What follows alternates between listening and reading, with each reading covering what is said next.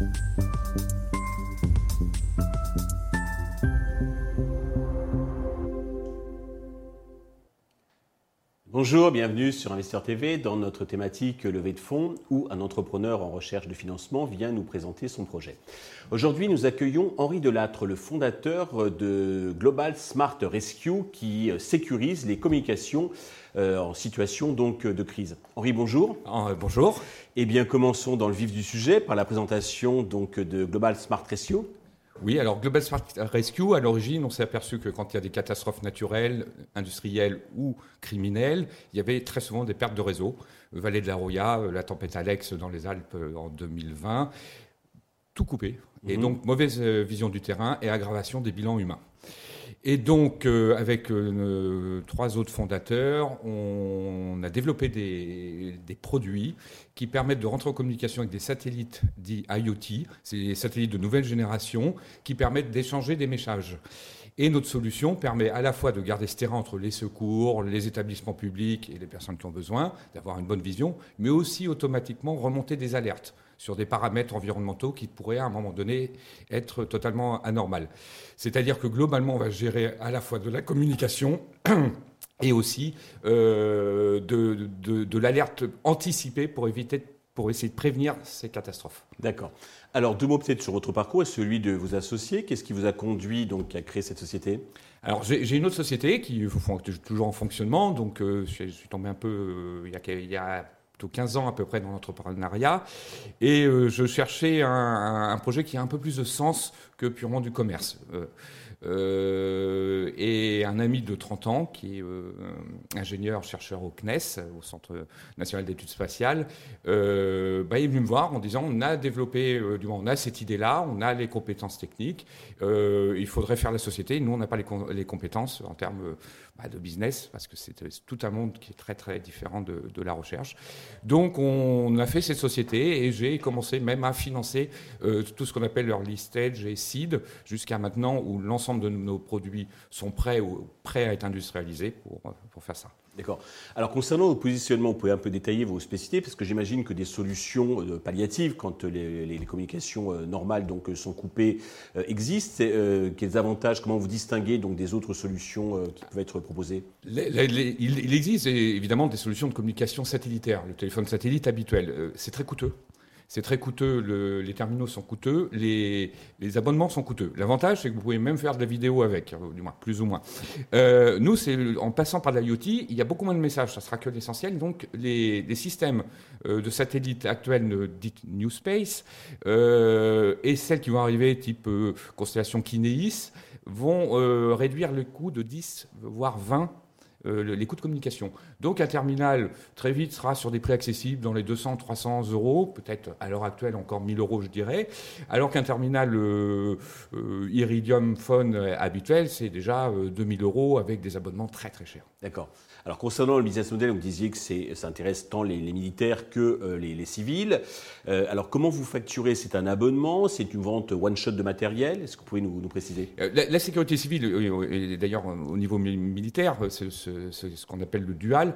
on a trois volets de facturation. Un volet de, vente de produits hardware, on a développé pendant deux ans et demi du hardware, de, par location aussi, de leasing, ça peut être faciliter certains organismes, et aussi après d'abonnement sur les coûts de communication satellite ou les coûts de service. On a développé euh, tout un ensemble à 360 euh, degrés de réponse à une, catastrophe, parce qu'il y avait des trous dans la raquette dans la communication, mais il y a aussi des trous dans la raquette dans d'autres choses. Et les nouvelles technologies actuelles permettent. Par exemple, vous avez une technologie qui permet en, 5 minutes de numériser euh, l'ensemble du bureau ici, et ce qui fait qu'un intervenant, un pompier par exemple, s'il doit aller sur un incendie ou un militaire sur une prise d'otage, pourra visualiser sur son téléphone ou sur, vos bureaux en 3D pour avoir une vision plus intuitive que sur un simple plan. Ah oui, c'est ça, c'est l'une des solutions aussi qu'on propose. C'est euh, tout à fait donc impressionnant.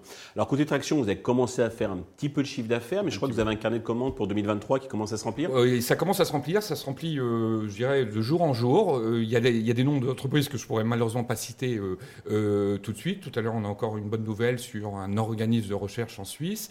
on a déposé des, des, des, produits qui sont en test au ministère de la Justice dans dans un des départements, ça pourrait être un contrat s'ils sont intéressés qui pourrait monter jusqu'à 2 millions d'euros.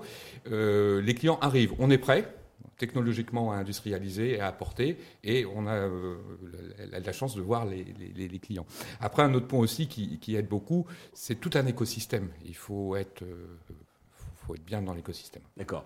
Donc tout ça, ça coûte, euh, c'est beau, mais ça coûte de l'argent. Euh, vous avez besoin d'argent. Vous comptez lever combien et à quelle euh, destination ces fonds vont-ils être utilisés? Alors combien? Je donne une fourchette entre 500 000 euros à 1 million. 500 mhm. 000, on va aller un petit peu doucement. 1 million, ce serait vraiment l'idéal pour renforcer, premièrement, nos équipes commerciales, parce que tous ces clients, on va falloir les traiter. Il va falloir industrialiser les solutions, parce qu'on est capable de sortir en atelier nos produits, mais ce n'est pas de l'industrialisation. C'est le prototype actuellement. Oh, oh, au-delà du prototype. on, Peut en produire, on peut en produire 25 par mois. D'accord. Mais ça reste une fabrication d'atelier. Pour augmenter la, quantité et donc faire baisser le coût. Et faire baisser le coût et avoir euh, après des produits certifiés pour s'adresser vraiment aux militaires, parce que c'est un petit peu plus compliqué à ce niveau-là. Euh, ça, c'est le deuxième point, l'industrialisation. Et le troisième point, renforcer notre euh, propriété intellectuelle. On a un brevet, mais il y a beaucoup de choses qu'on pourrait profiter. Et, sur quelle valorisation Donc la fourchette de, valorisation ah, C'est une, grande question. La fourchette de valorisation, bah, ça va se négocier en fin, de compte avec euh, les, investisseurs. Euh, je, on, pourrait dire euh, sur une valorisation d'à peu près, si on, est sur un million d'euros, 5% du capital. D'accord. je vous laisse faire le calcul.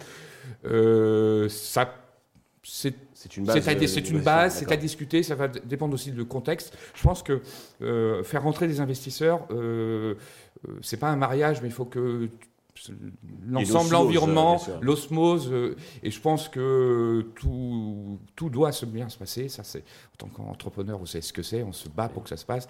Et moi, j'envisage quand même une sortie des investisseurs, un coefficient de 2 jusqu'à 4, peut-être plus. C'est très clair. Pour conclure, avez-vous un message particulier à l'adresse des investisseurs justement qui nous regardent? Oui, j'ai un message. Euh, le premier message, c'est il y a eu deux crises, euh, la crise sanitaire et la crise ukrainienne. Il y a eu une très forte prise de conscience des pouvoirs publics, tant en Europe qu'en France, sur l'importance de la sécurité civile et les problématiques de résilience qu'on peut avoir en cas de catastrophe, quelle qu'elle soit. Donc déjà, une grosse prise de conscience, des gros budgets de subventions qui sont en train d'arriver tant au niveau européen que français. Ça, c'est la première chose. Deuxième chose, les technologies sont là. Et le marché est, très très grand et on n'est pas dans un marché que je considère comme un marché sanglant où il n'y aura qu'un seul gagnant. Ce qui va permettre sans euh, prendre des risques euh, énormes, de pouvoir faire euh, une entreprise qui, nous prévoyons à peu près à 5 ans, environ 100 millions d'euros de chiffre d'affaires. Henri, merci pour toutes ces précisions. Je vous souhaite de réussir cette levée de fonds, le succès pour Global Smart Rescue. Tous les investisseurs intéressés peuvent contacter la chaîne qui vous transmettra leurs coordonnées. Merci à tous de nous avoir suivis. Je vous donne rendez-vous très vite sur Investisseur TV pour un nouveau projet dans lequel investir.